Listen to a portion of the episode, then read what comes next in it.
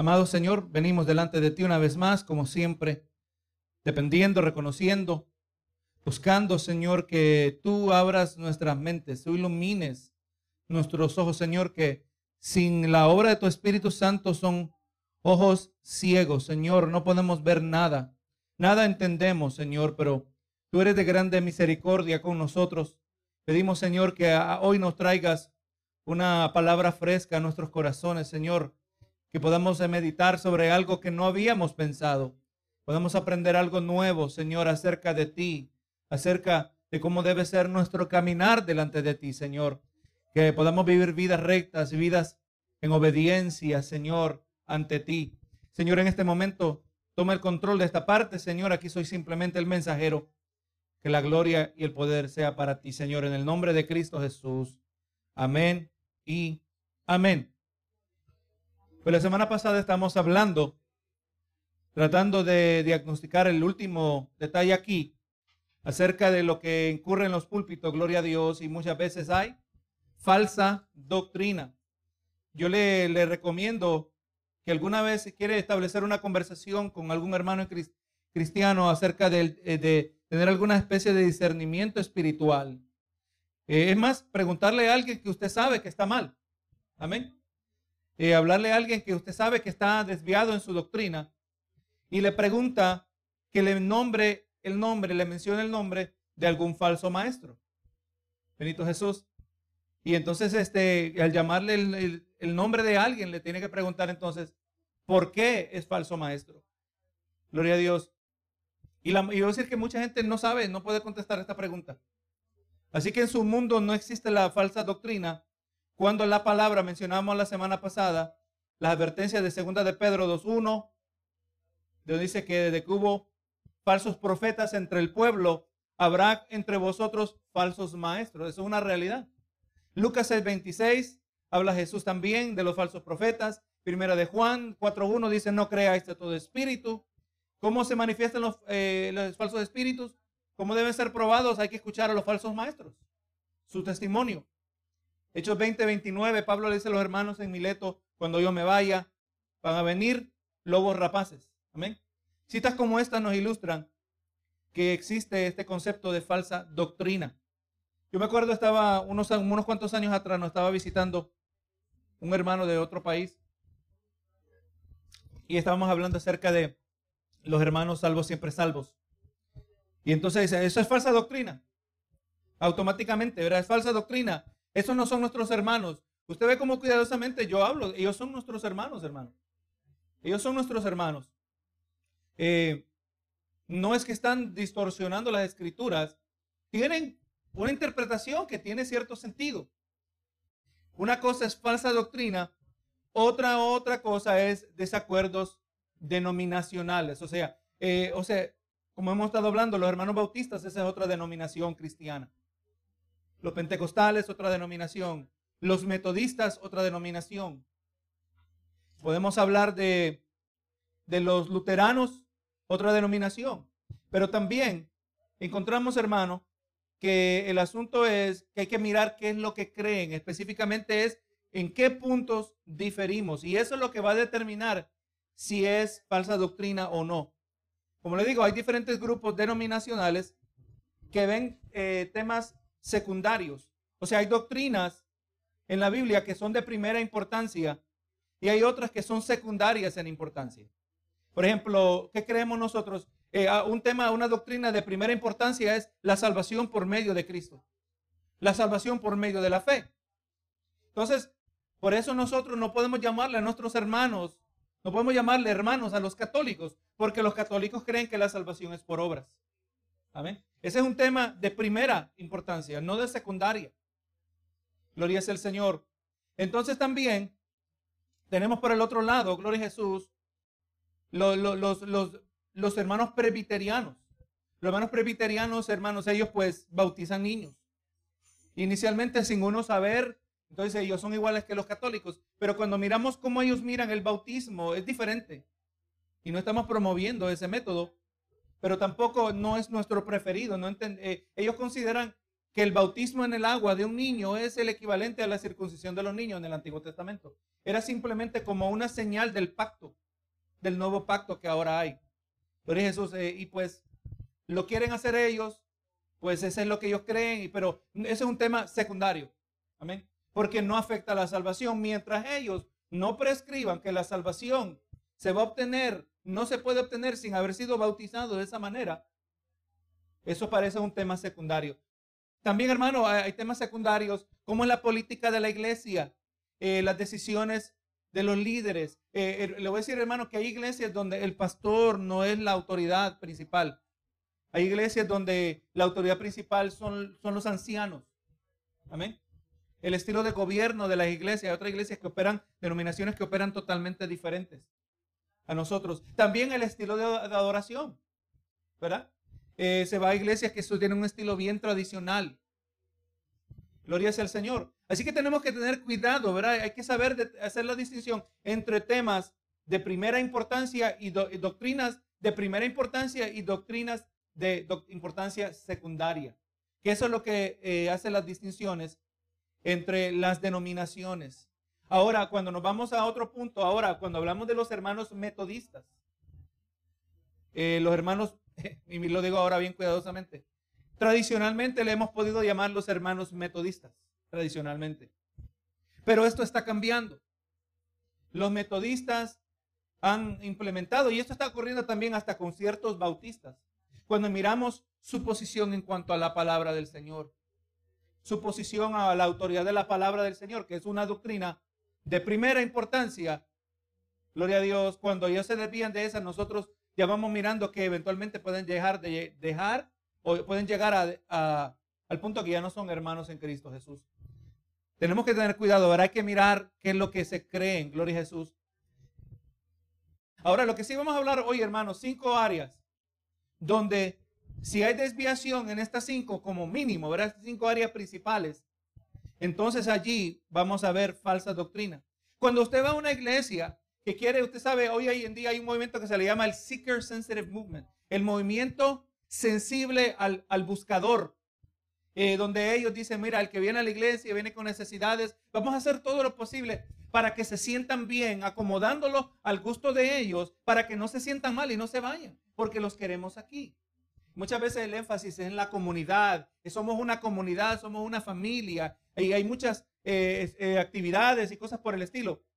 Pues el, el asunto es que lamentablemente tienen que comprometer la doctrina. Amén. Gloria a Dios, porque al pecador no le gusta escuchar del pecado. ¿Verdad que sí? Al que está mal, no le gusta que le digan que está mal. Y una de las cosas que ocurre, hermano, es que eliminan la doctrina del infierno. Quizás oficialmente, amén, oficialmente la reconocen, lo tienen en su punto doctrinal, pero nunca es tocada en la Biblia. Nunca es tocada en la administración de la palabra. La, usted sabe, hermano, que la Biblia describe al infierno con un verdadero lugar de tormento y un tormento eterno. Amén, es un lugar de tormento eterno. El destino, y es el destino de cada alma que no ha sido regenerada, como lo vemos en Apocalipsis 20:15 y en 2 de Tesalonicenses 1:8.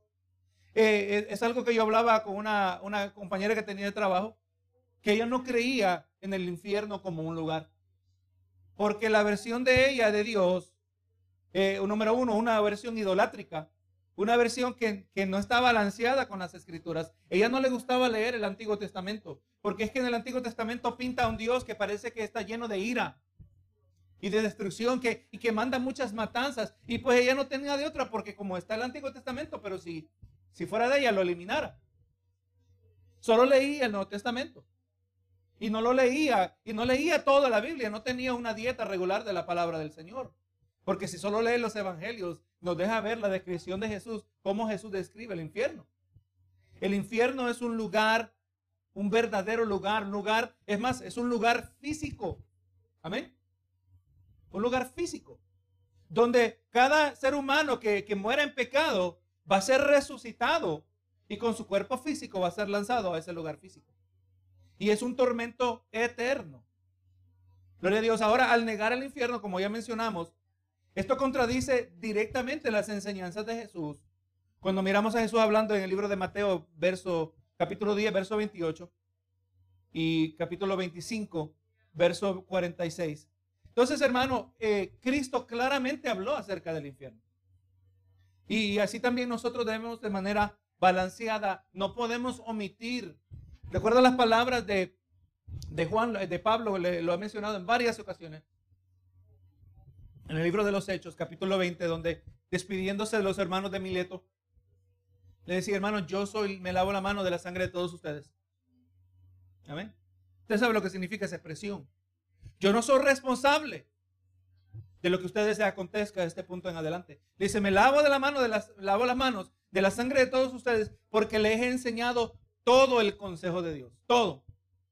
Toda la palabra del Señor. Hay que hablar lo bonito y lo que no es tan bonito. Podemos hablar de las bendiciones, podemos hablar de las calles de oro. Vamos a andar, cantamos el corito, ¿verdad? Yo quiero andar por las calles de oro con Jesús. Eh, nos espera un paraíso, indudablemente, hermano, un paraíso. Lo que nos espera, lo que Dios... Y ese paraíso en el cielo es temporal, le recuerdo. Porque la palabra dice que va a haber cielo nuevo y tierra nueva, ¿verdad que sí? O sea, mientras Dios prepara esta tierra, el Señor nos ubica en un lugar temporal mientras remodela la tierra, podemos llamarle así, ¿verdad? Es un paraíso lo que nos espera, pero al mismo tiempo lo vamos a balancear el paraíso con lo que enseña Pedro, como vamos a estar hablando esta noche. La necesidad de sufrir por Cristo. Amén. Vamos a balancear para apreciar el paraíso. Tenemos que entender el, el costo del sufrimiento. Tenemos que identificarnos porque nuestro sufrimiento nos da a entender el sufrimiento de Jesús. Y que esto no es un paraíso barato. Esta no es una salvación barata, aunque la recibimos de manera gratuita. ¿Verdad? Entonces, el infierno también tiene su lugar. Y al mismo tiempo hablamos del infierno, hermano. El sufrimiento que nosotros como hijos de Dios suframos, experimentemos en esta tierra no se compara con el sufrimiento que nos esperaría, nos esperaría si no fuéramos salvos. ¿Verdad que sí? O sea, todo esto tiene su lugar. Entonces, cuando en un lugar eliminan las doctrinas como esta, gloria a Jesús, pues ya ahí hay falsa doctrina. El momento que se enseña, por eso no les podemos llamar. Y aunque hay algunos ahí eh, que sí, quizás en un remanente fiel, que no entiendo por qué pertenecen allí, pero de manera eh, general, yo no le voy a llamar a los episcopales nuestros hermanos. Amén. Quizás usted conozca algunos que sí son entregados al Señor y obviamente lo pero los episcopales dicen que son la, la, versión, la versión de dieta del catolicismo. Amén. el catolicismo light, la llaman. Amén. Porque sí, retienen muchos aspectos del catolicismo. Ahora por el otro lado, hermano, ya hablamos, ¿verdad? De la falsa doctrina que surge cuando se elimina el infierno. También hay falsa doctrina cuando se enseña que hay muchos caminos hacia Dios. Amén. Una filosofía que se ha vuelto popular bien recientemente tomando el disfraz de la tolerancia de otras religiones. Es que si tú dices que solo hay un camino, eso es arrogante, dice la gente. Es arrogancia espiritual decir que solo hay un camino. Debemos ser tolerantes a todas las religiones. Un perfecto ejemplo es Joel Austin. Joel Austin tiene una iglesia tan grande, tan grande su congregación, que tuvieron que comprar un estadio. Así de grandes son. Y Joel Austin ha sido eh, entrevistado, personajes como Larry King. No sé si saben quién es Larry King, él tenía un programa, él ya falleció, un judío, entrevistaba a diferentes personas. Él ha entrevistado al pastor John MacArthur y también ha entrevistado a este hombre. Él tiene toda clase de personas de todas esferas de la sociedad. Y le pregunta a Joel Austin, eh, que, que si, ¿qué va a pasar con la gente en India? Si van a ser salvos. Él dice, bueno, yo no sé, dice. Eso no me corresponde a mí. Dice, yo he ido con mi papá a India y yo veo que allá ellos aman a Dios. Aman sus ídolos. Y no, no es que aman sus ídolos. Son devotos a ellos. Y, y él se atreve, se impide de que lo coloquen en una esquina. Porque el momento que él dice algo definitivo, va a perder su audiencia. Y por eso personas eh, que son hermanos de mentalidades de la nueva era, como Oprah, no se saben quién es Oprah, Oprah, Oprah Winfrey, que tiene una influencia, una plataforma tan grande esta mujer, ella se siente cómoda dentro de esa iglesia. Se siente cómodo uno que sale, que ha hecho una serie de películas donde él se viste de mujer. Tyler Perry. Amén. Y dice que es cristiano. Tyler Perry. Y se viste de mujer como parte de su serie de películas y ha sido bien exitoso. Tyler Perry se siente muy cómodo en la iglesia de Joel Osteen. También al otro lado, Tyler Perry, hay un video para los que conocen estos nombres, donde se mete en la iglesia de un hombre llamado T.D. Jakes. Y ahora Tyler Perry, el que se viste de mujer, el transvestista, porque tiene que gustarle, ¿verdad? Si no le gustara, no lo hiciera.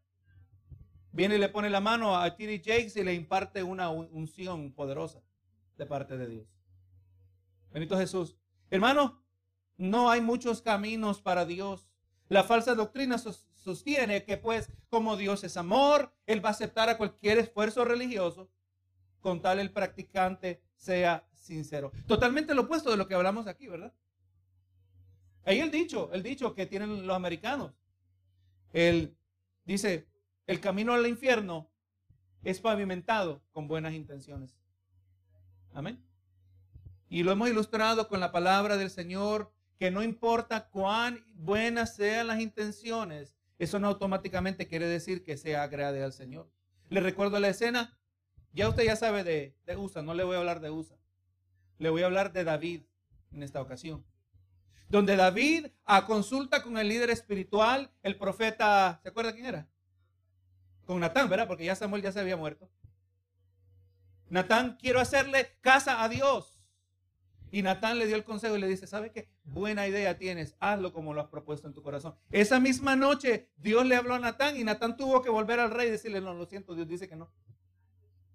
¿Tenía buenas intenciones David? Claro que sí. Tenía muy buenas intenciones. Él quería honrar a Dios, tenía lógica lo que le estaba pensando. Eh, yo vivo en, mira mi casa, qué bonita, en mi palacio y la, y la carpa y el arca de Dios en una carpa. Tenía lógica. ¿Verdad que sí? Eh, pareciera que, que no había nada malo en, y, en sí no había necesariamente nada malo, pero no era la voluntad de Dios. Y Dios hizo clara su voluntad. Gracias a Dios David se, se sometió. Así que hermano, en el día de hoy, nosotros tenemos que consultar con la palabra del Señor. No importa qué sinceras sean mis intenciones. Eh, qué sinceros sean yo querer unificar, porque es bonita la unión. Es bueno que nos llevemos bien los unos con los otros, pero usted sabe, hermano, que no toda unión honra al Señor. Le puedo hablar de una unión, una unidad que se llevó a cabo en el libro de Génesis, que Dios no la aprobó, no sé si usted se acuerda. La torre de Babel, ¿verdad? Estaban unidos con un mismo propósito. Gloria a Jesús, pero era contrario a la voluntad de Dios. Y Dios causó división. Hay gente que dice que Dios no causa división. No, Dios causa división cuando es necesario. Así que hermano, el relativismo, esto es relativismo, era cada uno tiene sus creencias, tú tienes las tuyas, yo tengo las mías. Eh, lo importante es cuán sincero tú seas en tu creencia, eso es lo único que cuenta. Pero cuando hay ese relativismo, esto se burla de la Biblia y elimina eh, en forma eficaz cualquier necesidad de que el Hijo de Dios tome forma de hombre sea crucificado por nosotros. Eso yo lo que le hablé a mi compañera, a mi ex compañera, que ella creía que todos los, eh, siendo episcopal, creía que todos los caminos llegan al cielo. Él cree en lo que le llaman el interfaith movement, el movimiento entre diferentes religiones, donde la unificación, donde los musulmanes y los judíos y los cristianos se unen, los protestantes con los, con los católicos. Es interesante que los, que los carismáticos de hoy los neopentecostales, ¿verdad? Que, los predicadores de, la prosperidad, eh, eh, ellos quieren unirse con la iglesia católica. Individuos como Benny Hinn son ecuménicos. Amén. ¿Sabe quién era ecuménico? Lo menciono aquí en breve, rápido. Bill Graham. Billy Graham. Amén. Billy Graham, si no se arrepintió de lo que él hablaba en privado, ese hombre, hermano, probablemente está en el infierno. Mire qué, triste. Tan conocido Billy Graham. Amén. Otro que hay que tener cuidado es Luis Palau. Lo hemos mencionado tiempo atrás. Menciono nombre, Gloria a Jesús, ¿verdad? Para que usted quiera después investigar.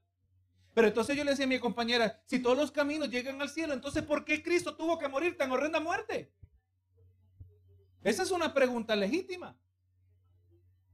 Si todos los caminos llevan al cielo y, en, el, siendo musulmán, ahí no hubo tal sacrificio, en el budismo no hubo tal sacrificio, en el hinduismo. Entonces, ¿por qué Cristo tuvo que morir? Y ella siempre la respuesta, la respuesta de ella era, no me había puesto a pensar, no me he puesto a pensar en eso. Pero cuando alguien le dice eso, usted asume que va a pensar en eso después, ¿verdad? Pero nunca pensaba en esas cosas. Cualquier cosa que atacaba su cosmovisión, ella no estaba dispuesta. Como el, el dicho era de la avestruz que mete la, mete la cabeza en, la, en la arena, ¿verdad? Bendito sea el Señor. No, hermano, Cristo murió. El hecho que Cristo murió, un hecho histórico, esto afirma que solo hay un camino. Y cuando él dijo, solo hay un camino, yo soy el camino. ¿Verdad?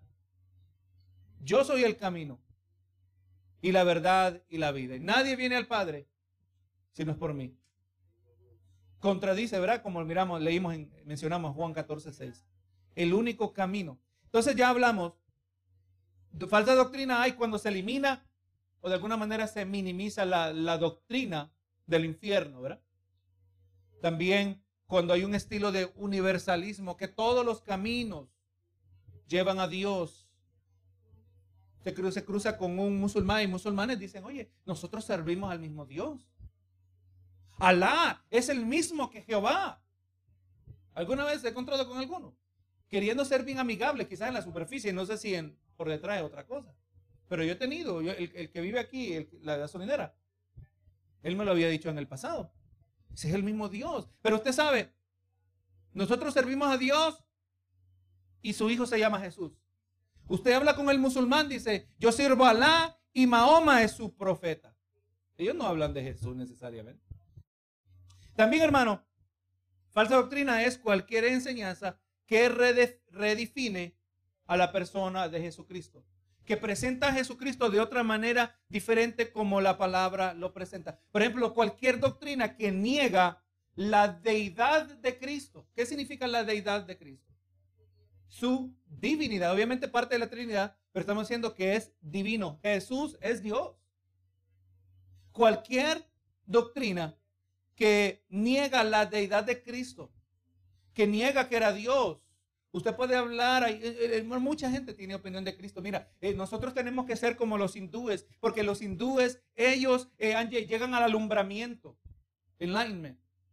Porque el potencial divino está dentro de todos nosotros. Jesús fue el primer individuo alumbrado, iluminado. Así dice un hindú llamado Deepak Chopra. Y lamentablemente esas enseñanzas están dentro de muchas iglesias. Esas son cosas que tienen que ver con la nueva era. Se ha mezclado, ¿verdad?, con el cristianismo. Entonces, una doctrina que niega la deidad de Cristo, que niega su nacimiento virginal. Es un nacimiento milagroso. Eh, también niega su vida sin pecado. Todo este tema es la cristología, la doctrina de Cristo. Entonces se compra un libro de teología sistemática, ahí va a haber un área que se llama cristología y le va y va a presentarle de manera ordenada cómo la Biblia respalda todas estas creencias bíblicas acerca de la persona de Cristo. Cristo era sin pecado. ¿Usted se imagina, hermano, María creando un niño que nunca desobedecía? El ideal que hubiéramos anhelado todos nosotros, ¿verdad? O, aún acerca de nosotros mismos cuando éramos niños. Una vida sin pecado. Hay, hay lugares que niegan la verdadera muerte de Cristo. Los musulmanes niegan que Cristo murió, hermano. Aunque ellos ya sabemos que son falsa doctrina. Pero es que hay muchos grupos, muchas sectas que, que, que redefinen estas características de, características de Jesús niegan su resurrección. Los musulmanes también niegan su resurrección por cuanto dice que Él sí no murió en la cruz. Nosotros creemos que Él resucitó físicamente. Así que hermano, cuando usted quiere saber si un grupo tiene falsa doctrina, una de las maneras más fáciles para saber es cómo ellos hablan acerca de Jesús. Amén cómo ellos miran a Jesús. Y es ahí donde eh, está difícil el tema. Y por un lado es difícil y por otro lado es fácil. ¿Qué hacemos nosotros con los apostólicos? Los que son de la iglesia apostólica, que se llaman así mismo, ¿verdad? Los apostólicos, por un lado, parecen pentecostales, pero por el otro lado también niegan la Trinidad. Amén. Creen, aunque ellos no le van a llamar así, pero una doctrina histórica que es falsa, la doctrina del modalismo. Que Dios se aparece en diferentes modos, diferentes maneras. Primero aparece primero como Dios Padre a lo largo de la historia. Eh, eventualmente se convirtió Dios Padre en Dios Hijo. Y eventualmente Dios Hijo se convirtió en Dios Espíritu Santo. Nosotros creemos en tres personas co coexistentes, ¿verdad? Que existen al mismo tiempo. Entonces tiene sentido que en Juan 17 miramos a Jesús orando al Padre. No hay, pero habla usted con un Jesús solo, eran los apostólicos. Y ellos, usted le presenta ese, ese verso, ese capítulo. Mira, pero, pero si el trono estaba vacío, ¿a quién estaba orando Jesús? Gloria a Jesús. No, no, es que Jesús nos estaba dando un ejemplo de cómo orar. Hermenéutica. ¿Cómo se debe interpretar la palabra? No hay que mirar. Jesús no es que, mira, voy a hacer esta oración, míreme en cómo oro. No. La oración del Padre nuestro era un ejemplo de cómo orar. Pero en Juan 17, esa era una legítima oración. Y él está orando y dice, Señor, que ellos sean uno como nosotros. Pero cuando vamos mirando todo lo otro, que su errada hermenéutica, su método de interpretación, entonces de ahí le agrega otros ingredientes a lo que requiere ser salvo, que lo vamos a hablar en el siguiente punto. Y por eso, hermano, cuando hablamos de la doctrina de la Trinidad, como ejemplo, es bueno. Y, esto es algo que no lo vamos a saber de memoria, pero por eso es bueno tener buenos libros que usted puede consultar como un diccionario bíblico. Se va y busca Trinidad y le va a enseñar todos los versos que hablan de la Trinidad. Amén. Y así usted y yo cuando es necesario podemos consultar. Y si usted consulta frecuentemente estos libros, eventualmente se le empieza a pegar algo en la cabeza. Que esa es la meta, ¿verdad? Que este conocimiento se vaya internalizando. Entonces, hermano, un grupo de falsas doctrinas se puede identificar muy fácil, una de las maneras más fáciles es basado en su cristología. Amén. La doctrina, ¿qué es lo que ellos enseñan acerca de Cristo? Es, eh, yo diría que es una de las doctrinas más atacadas que miramos en muchas sectas. Gloria a Jesús. Eh, al mismo tiempo, hermano, vemos que lamentablemente muchas denominaciones que por mucho tiempo pertenecían en esa categoría donde se les podía llamar hermanos, eh, se están deslizando. Algo está ocurriendo con la denominación más grande de Estados Unidos. Se llama The Southern Baptist Convention. Es la denominación bautista del sur. Gloria a Jesús. Esta denominación, hermano, están empezando a brotar. No es que están empezando, y están brotando por mucho tiempo. Varios eh, grupos. Hay una mujer que se salió recientemente. Una mujer que a veces este, le escriben. Mire, y esto lo menciono aquí rapidito. Este asunto de, de, por ejemplo, temas que dice Santa Biblia devocional para mujeres. Usted va a ver Biblias así. Libros que hablan específicamente solo a las mujeres a mí me preocupan. Me preocupan. Porque la Biblia no fue escrita solo para la mujer, ni tampoco solo para el hombre. La Biblia fue escrita para todos. Entonces, cuando se toma una Biblia y se le da el enfoque, un enfoque que no existe en la Biblia, eh, hay grande potencial de, de, este, de distorsión de la palabra del Señor. Y como me, ¿por qué menciono esto? Porque me viene a mente Beth Moore, esta mujer que se, recientemente se salió de la, de la denominación bautista, que está en desacuerdo con muchas doctrinas principales, ella es una de las mujeres que normalmente se utiliza para traer enseñanzas a las mujeres cristianas. Benito Jesús. Y es, y ella, como otras personas como ellas, están detrás de grandes movimientos donde se hacen un montón de series de conferencias para las mujeres. Y así también hay conferencias para los hombres, ¿verdad? Por otro lado. Pero en este caso, hablando de Beth Moore, falsa doctrina es lo que está ocurriendo eh, en muchas denominaciones. Mire lo que dice en Primera de Juan, capítulo 4, verso 1. El apóstol Juan nos está diciendo que cualquier negación de la cristología bíblica es, es algo que es anticristo. Mire lo que dice. Primera de Juan, capítulo 4, verso 3, capítulo 4, verso 1 al 3. Amados, no creáis a todo espíritu, sino probad los espíritus si son de Dios, Porque muchos falsos profetas han salido por el mundo, ¿verdad? Ya mencionamos ese verso. Los falsos espíritus, ¿cómo vamos a saber si son de Dios? Vamos a mirar a los falsos profetas. ¿Verdad? Eh, vamos a mirar al, al, profeta, al que, al que proclama. Así es que vamos a probar los espíritus. Dice, en esto conoced el Espíritu de Dios. Todo espíritu que confiesa que Jesucristo ha venido en carne es de Dios. Entonces, del momento que niegan no solo la divinidad, pero la humanidad de Cristo, ¿verdad? Si se niega la humanidad de Cristo, este espíritu que mora en la vida de esta persona que niega la humanidad de Cristo, este no es el espíritu de Dios. Está bastante claro, ¿verdad? Del momento, hermano, que alguien niega, mira, tú eres cristiano, pero tú niegas que Cristo vino en carne. Hermano, aquí no está dando tela para llegar a la conclusión que probablemente ni ha nacido de nuevo. Amén. O si había nacido de nuevo, se ha apartado. Aunque no lo ha manifestado. Pero mire el verso 3. Y todo espíritu que no confiesa que Jesucristo ha venido en carne no es de Dios. Y este es el espíritu de... ¿De qué dice? De anticristo. Del anticristo en el cual vosotros habéis oído que viene y que ahora ya está en el mundo. El espíritu de anticristo, sepa que siempre nosotros hablamos del anticristo, ¿verdad? Pero esa es la, la enfocada y máxima expresión del espíritu de anticristo. El espíritu de anticristo siempre ha estado, siempre ha operado y siempre ha querido manifestarse. Estaba escuchando acerca de Hitler. Hitler, si Dios lo hubiera permitido, posiblemente hubiera sido el anticristo. Recuerda el retenedor, ¿verdad? Se dice de Hitler, hermano, que cuando él movía las multitudes, él hablaba a las multitudes, estaba escuchando esto, yo no lo sabía. Y las fuentes son dos libros seculares, no son cristianos los que escribieron esta, información. Cuando Hitler hablaba a las multitudes, la voz que salía de él era una voz diferente. ¿Estaba poseído?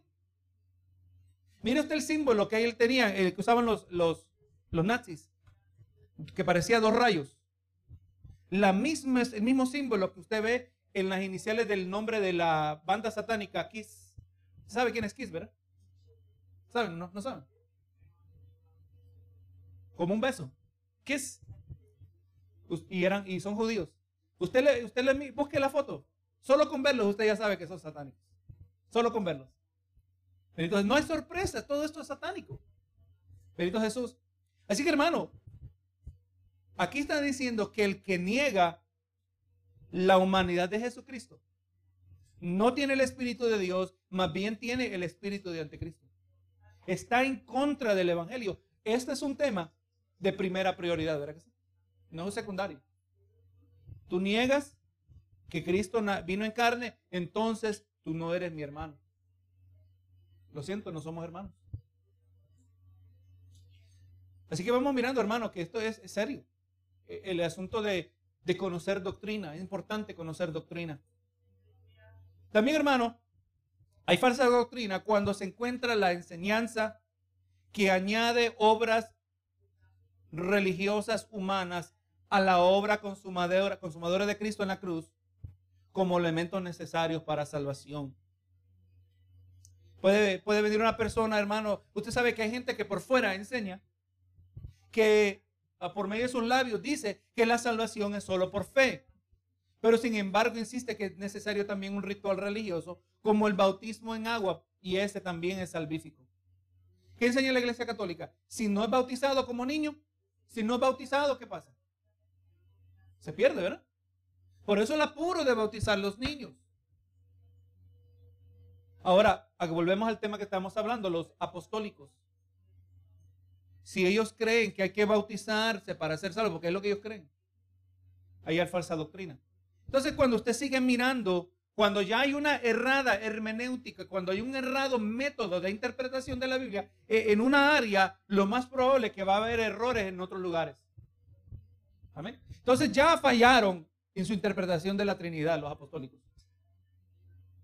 Entonces usted no se sorprende que también fallaron cuando le agregan el bautismo en agua como señal, como necesario para salvación. Y no solo le agregan, hay otro grupo que también no sé si universalmente todos los apostólicos tienen esta creencia, pero hay grupos que también le añaden que hay que hablar en lenguas. Si no habla en lenguas, no es salvo. Amén. Obviamente una distorsión de la palabra del Señor. Hay grupos religiosos que también agregan como requisitos de salvación estilos de peinados, vestimenta o algún consumo de alimentos. Ahora usted habla con los adventistas. Los adventistas usted no puede comer carne. Usted no debe comer carne. Porque eso es contrario, según ellos, a la palabra de Dios. Entonces, los adventistas, sin conocer mucho más acerca de su doctrina, no automáticamente podemos decir son nuestros hermanos. Y entre más evaluamos su doctrina, otra vez, una errada hermenéutica, un errado método de interpretación. Me viene a mente eh, el movimiento de los Hebrew Israelites, los hebreos israelitas, que son, dicen que toda la gente de color que tiene pigmento en su piel, no el hombre blanco, todos excepto el hombre blanco, todos nosotros somos descendientes de alguna de las doce tribus de Israel y tenemos que volver a nuestro linaje original. Y me estaba convenciendo el muchacho que hay que, hay que, hay que hacer como la Biblia dice en el Antiguo Testamento y hay que, que si en la, en la vestimenta interna, una camiseta, tiene que hacerle una franja azul porque hay que estar en obediencia a las escrituras. Hermano, hermenéutica es importante, le vuelvo a decir. Hay que entender, un día vamos a hablar este, este, también ese tema. ¿Qué relación tiene el Antiguo Testamento con el Nuevo? ¿Verdad? ¿Qué relación tiene? O algo que tiene que ver esto, que explica mucho la relación entre el Antiguo y el Nuevo Testamento, es lo que, usted ya sabe esta expresión, este término, lo que es revelación progresiva. Eso nos ayuda a entender un, un, tema que nos ayuda a entender la relación entre el antiguo y el nuevo. Esto es muy importante. Pero si no entendemos esto, entonces podemos ser Jesús solos sin entender el tema de revelación progresiva, entonces la gente va al Nuevo Testamento y lo reinterpreta usando el Antiguo. Cuando entendemos que el Nuevo Testamento simplemente trae información adicional que nos ayuda a entender el Antiguo Testamento. Trae datos adicionales que nos ayuda a entender cosas que no estaban en el Antiguo. Amén. O sea, la Trinidad, por ejemplo. ¿Verdad? La Trinidad no es mencionada tan abiertamente en el Antiguo Testamento. En el Nuevo, pero obviamente hay Trinidad en el Antiguo porque Dios no ha cambiado. Lo que pasa es que no lo había revelado. Benito sea el Señor. Romanos 11:6 nos advierte a nosotros de abandonar, nos advierte en contra de los intentos de mezclar la gracia con las obras. Romanos 11:6 dice, si por gracia, ya no es por obras. De otra manera, la gracia ya no es gracia. Y si por obras ya no es gracia, de otra manera la obra ya no es obra. Así que hermano, la salvación no es por obras, obviamente lo sabemos. La salvación es por gracia, es obtenida de parte de Dios sin méritos, sin méritos, no la merecemos. Eso es clave, eso, eso, hermano, eso debe moldear nuestro diario vivir. Aún la doctrina de la gracia. No merezco nada. Yo no merezco nada, yo no puedo demandar nada de parte de Dios. Así que hermano, no podemos mezclar, tú eres salvo por medio de Jesús, pero hay que ser bautizado. Tú eres salvo por medio de Jesús, pero hay que orar una vez, una hora al día. Tú eres salvo por medio de Jesús, pero si tú no lees la Biblia, tú no eres cristiano. A veces no nos, enseñan claramente. Y, y que, no sé si usted ha estado ahí, pero a veces fracasamos en la diaria lectura de la Biblia. No sé si usted se puede identificar conmigo. Pero entonces, como fracasé en no leer la Biblia hoy o hasta fallé en leerla regularmente, Dios me va a mandar al infierno. ¿Lo va a mandar Dios al infierno por no leer la Biblia, hermano? Gloria sea al Señor. Último punto aquí. Y vamos terminando por hoy. Ya hablamos de que se le agrega obras a la salvación, pero también está la distorsión, falsa doctrina, cuando se enseña la gracia como licencia para pecar. Y esto es bien relacionado a lo que hemos estado hablando ahora. O sea, la gracia es licencia para pecar.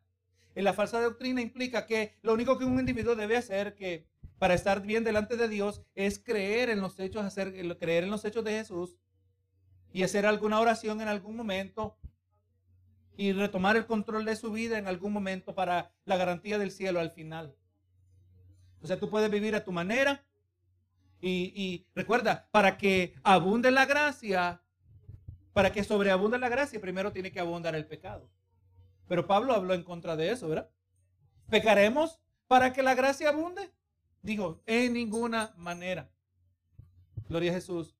Eso es lo que miramos en el tema de Romanos 6, si usted lo quiere leer más cuidadosamente. Pero hermano, la palabra claramente dice que cuando venimos a Cristo, somos nueva criatura, 2 Corintios 5, 17. Tiene que haber una transformación, evidencia.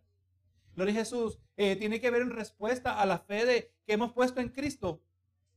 Esto va a producir evidentes cambios en comportamientos externos, como mínimo. Gloria a Jesús. Conocer y amar a Dios es obedecerle. Entonces vemos, hermanos, que Satanás desde el comienzo él ha estado confundiendo, pervirtiendo la palabra de Dios. Lo vemos aún desde el jardín del Edén, cuando tentó a Eva. Lo vemos en el Nuevo Testamento, cuando atrevidamente tentó a Jesús, ¿verdad? En Mateo 4.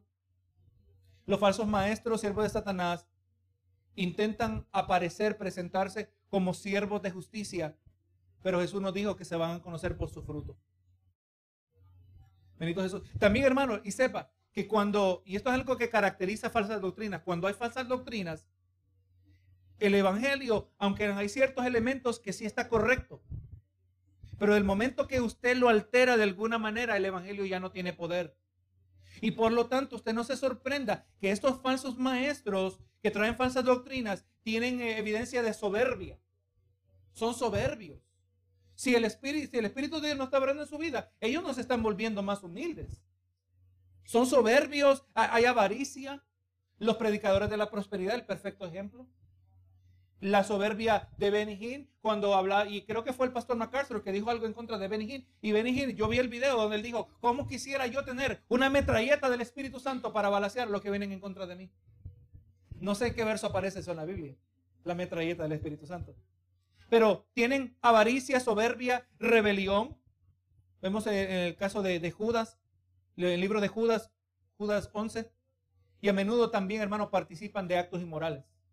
O sea, cuando usted ve los escándalos que surgen. Oh, mira, estaba casado, pero se buscó otra parejita por el otro lado.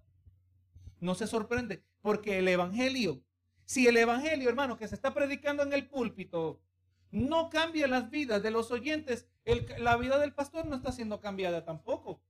Hermano, eso es lo, lo, lindo del Evangelio, que, que Dios usa vasos de barro, instrumentos imperfectos, dañados, torcidos en su esencia natural. Y Dios trae un mensaje transformador que impacta a todos nosotros. A mí la palabra me impacta, yo no puedo. La palabra, eh, yo me quedo sorprendido, aun cuando estoy predicando, cómo la palabra me está, me está, me está ministrando en mi propia vida. Gloria a Jesús. Pero no cuando hay Falsa doctrina, eso no existe en el púlpito. El pastor está torcido, hermano. Eso lo vemos en 2 de Pedro 2. Entonces, hermano, seamos nosotros sabios creyentes que somos vulnerables a, cualquier desviación, herejía. Y debemos convertirnos, eh, de, tener el hábito como los hermanos de Berea, los bereanos. En Hechos 17, 11 dice, estos, Pablo le fue a predicar a ellos y mire la reacción de ellos. Dice, estos escudriñando cada día las escrituras para ver si estas cosas eran así. Pablo les enseñó algo y ellos diligentemente estudiaron, verificaron si esto era de Dios.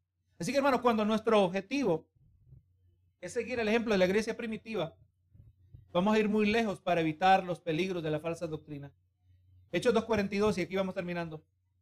Dice, y perseveraban en la doctrina de los apóstoles, en la comunión los unos con los otros en el partimiento del pan y en las eh, oraciones. Así que hermano, esta devoción a la, doctrina, a la comunión entre los hermanos, nos va a proteger y va a asegurar que estemos en el camino que Jesús nos mostró. Entonces ahí miramos cinco áreas. La semana que viene, conforme el tiempo nos permita, vamos a tratar de, tratar de cubrir cinco pruebas. Amén. Cinco pruebas para determinar si algo es falsa doctrina. Amén. que nos van a ayudar para tener mejor discernimiento. Dios amado, en el nombre de Jesús, hemos tocado este tema, Señor. Veramente, nuestro conocimiento bíblico ha sido retado a su máxima capacidad, Señor, y qué bueno, Señor, porque eso nos invita a, a alimentarnos más, a extender los límites de nuestro conocimiento, Señor, porque hay tanto en tu palabra sobre lo cual tenemos que pensar. Queremos ser fieles, no queremos quitarle, no queremos añadirle, no queremos distorsionar tu precioso evangelio en ninguna manera. No queremos ponerle una carga a una persona que no le corresponde, sino, Señor amado, queremos que experimentemos cada uno de nosotros el poder libertador del evangelio. Pero queremos, Señor, esa, dieta balanceada de tus sagradas escrituras y así, Señor amado, en este momento pido que esta palabra haya sido edificación a todos nosotros. Ayúdanos, Señor. Aleluya, que meditemos y que se haya despertado eh, más anhelo, Señor, de estudiar lo que tu palabra dice, de investigar lo que tu palabra dice acerca de diversos temas para ser fieles, Señor, a ti en todo momento. Señor, ayúdanos. Gracias por este tiempo que nos has dado, Señor, que sea de edificación a nuestras vidas. Nos despedimos de este lugar con tu bendición en el nombre de Cristo Jesús. Amén y amén.